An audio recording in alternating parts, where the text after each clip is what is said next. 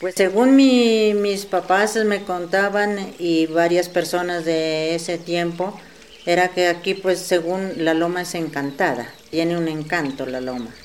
Por eso ellos decían que, incluso yo me acuerdo que doña Luz Rivera, ella sabía contar, decía que en Semana Santa, los Viernes Santos incluso, eso repicaba aquí en estas lomas, por estas lomas, que ella cuando subía, ella a traer las ovejas para acá arriba, entonces decía así por las tardes, los Viernes Santos, eso decía, se escucha repicar. Por eso eh, le llaman cantorés, porque es encantado, una loma encantada. Ella es Rosa Álvarez, de 66 años. Nos cuenta la historia por qué se llama Cantorés, la quebrada que abastece de agua al municipio de Aldana, al sur del departamento de Nariño, territorio ancestral de la comunidad indígena de los Pastos. Hoy estaremos hablando del pasado y presente de la quebrada Cantorés, quebrada que vierte sus aguas al río Blanco, que aguas abajo se une con el río Carchi, frontera con el Ecuador, y se convierte en nuestro gran río Guaitara. Y para contar esta historia tenemos a tres personajes de la comunidad indígena que nos contarán sus vivencias en este territorio. Que usted conoce muy bien esta quebrada, de dónde nacía y cómo era, qué, era lo que había antes. O sea, ¿usted qué recuerda de la quebrada Cantores?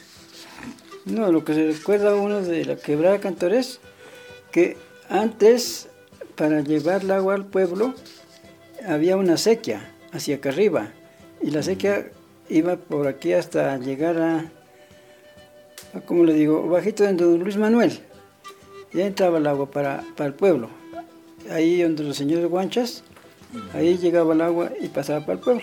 Esa era una sequía, una sequía que se cogían de la quebrada, porque antes como había agua bastante, bajaba bastante agua.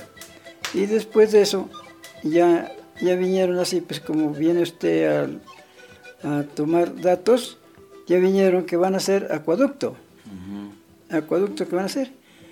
Empezaron a, al trabajo y yo tenía ya, ya era sembrador en esos tiempos. Tenía regado un triguito hacia para abajo, a medias con un Rubén.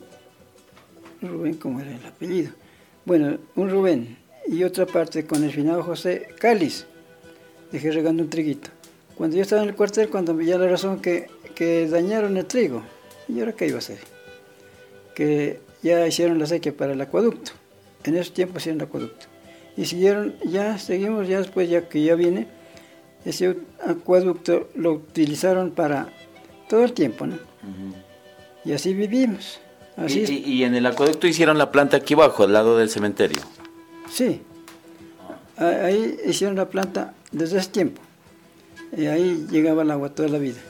Y como el pueblo era chiquito, no necesitaban tanta agua. Cuando se tapaba, pues andaban limpiando nomás. Ya pasamos eso, pasamos ese tiempo y después, ahora nomás, pues ya hicieron el tanque acá arriba. Pero eso es ahorita, que vinieron a hacer el tanque, no hace no, cuatro años hace ya. Dirección el tanque acá. Y de lo más, la quebrada todo el tiempo vivía pues tapada de moras. Eso era solo moras, solo rama. Así vivió. Después, como ya vino Corpo Nariño, sembró árboles. Nosotros, como no nos interesan esas cosas, dijimos, ¿qué Lo sembraron. En eso yo me enfermé, me llevaron a Turcán, se quedó eso ahí. Era, era presidente de Acción Comunal Félix, el, el nieto mío, el sobrino mío. Él cultivaba. Y ahí se criaron los palos, siguieron criando los palos y ya crecieron los palos. Ya ahorita hay palos todavía, hay buenos palos en la quebrada. Y así quedó la quebrada. Ahora como ya la cogieron el agua más arriba, ya se secó la quebrada, ya no hay nada de agua. De que llueve pasa un poquito de agua, si no en la quebrada no hay agua. Por yo les decía, ya la voy a derrumbar esa zanja porque eso ya estorba. Como ya yo compramos de la de allá y de acá, entonces hay que unir la finca. Así les he dicho, ¿no? pero no se llega a su caso porque no se puede. Yo ya no sirvo para nada ya. Ya estoy en la última. Quien entrevista es Argemiro Cuasmayán, comunicador comunitario. El entrevistado es el señor Antonio Derazo, comunero indígena de 87 años que nos cuenta cómo era en el pasado esta importante fuente de agua, Él representa la historia y tradición de este territorio. Pues desde el tiempo que he estado acá y he escuchado pues conversar a los mayores, a mi mamá, a mi abuela, eh, la quebrada Cantores es uno de los lugares sagrados del municipio de Aldana. Es, es como también decir el cerro. Siempre, siempre nos han inculcado que pues debemos de cuidar la quebrada. Sé, sé que cuando, cuando pues en los tiempos de antes ahí jabonaban la ropa, sacaban también agua. Y pues para, para nosotros siempre ha estado inculto dentro de nosotros que debemos de cuidar porque pues primero que todo pues es representativo a la naturaleza, es algo que, gracias a Dios por acá no, no se maltrata, no, no, se ve afectado tanto el calentamiento global y, y pues saber que, que, los lugares más sagrados de, de nuestro municipio pues tenemos que cuidarlos y, y sabemos que, que pues desde que éramos pequeños siempre nos han inculcado eso, el valor a la, a la naturaleza, valorar lo que tenemos lo que tenemos a nuestro alrededor y la quebrada Cantores pues es lo más sagrado que tenemos en la vereda, entonces algo muy representativo para la vereda Santa Bárbara. Alejandro Velasco. Él representa a las nuevas generaciones en la comunidad indígena. Tiene 17 años, él aún recuerda cómo vivió su niñez en este territorio y cómo guardar respeto por estas montañas sagradas que brindan agua a toda la comunidad. Él está convencido que el clima ha cambiado. ¿Usted cómo mira? O sea, la quebrada Santa Bárbara es la que surte de, de agua a, digámoslo así, a miles de altanenses, de agua potable de aquí, de nuestro municipio. Pero usted ahora, ahora, ¿usted cómo mira la quebrada Santa Bárbara? ¿Qué, cuál, qué, qué le impacto le genera?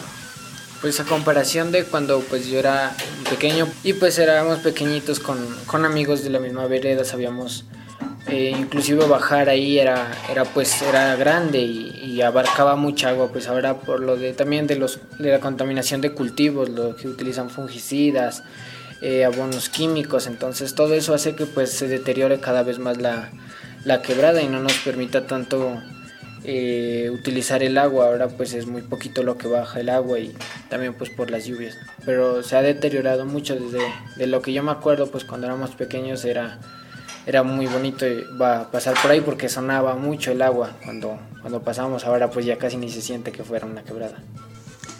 Existen diversas problemáticas sociales y económicas del mundo contemporáneo que enfrenta la comunidad indígena de los pastos, que ha llevado a buscar opciones de subsistencia por encima de las formas de vida tradicionales que amenazan con la desaparición de conocimientos asociados al agua, a la vez que se ve afectada su aplicación en la vida cotidiana y en consecuencia se generan problemáticas ambientales en el entorno natural como el deterioro de las fuentes hídricas que alguna vez fueron cristalinas.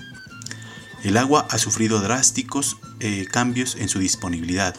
En las últimas décadas, la riqueza hídrica y biológica del territorio está siendo afectada por innumerables problemáticas provocadas por las actividades humanas.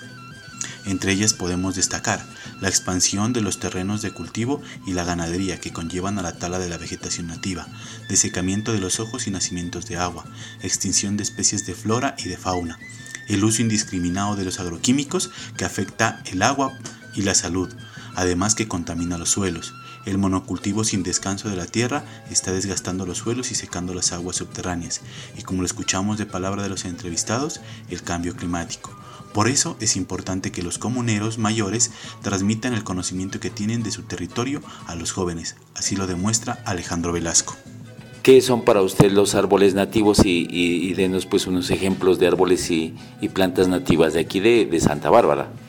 Pues eh, los, los árboles pues nativos eh, son los que tenemos en el cerro, que preciso pues está aquí arribita, que también pues cada vez se deteriora más por el calentamiento global. Es, eh, son nativos y fundamentales para nuestra existencia porque pues son los que más proporcionan agua y también oxígeno. Eh, conocemos pues que es el, el, pumamaqui y el pundé, que son los que más crían por acá arriba. Los helechos que, que están pues siempre rodeando los árboles y también se encuentran mucho en las quebradas, ayudan a que no se deteriore tanto el ambiente y siempre mantienen húmedo la tierra para que sigan creciendo los árboles y no se, no se pierda tanto el, lo nativo que tenemos acá y pues con el calentamiento global cada vez se va perdiendo más los, los árboles y las plantas que tenemos. El Cabildo Indígena de Pastas, en aras de proteger y garantizar la sostenibilidad y pervivencia en el tiempo del patrimonio hídrico para la comunidad indígena y las demás comunidades que se abastecen de las fuentes hídricas del resguardo, ha expedido una resolución por medio de la cual promueve y reglamenta la restauración, protección y conservación del agua como esencia de vida en el resguardo indígena de Pastas. Esto es, es muy importante y ya como conclusión eh, de este programa, es importante mencionar que el Cabildo ha desarrollado proyectos que benefician por un lado a la naturaleza ya que se han sembrado muchos árboles de especies nativas a las orillas de la quebrada y también a las comunidades a través de educación ambiental.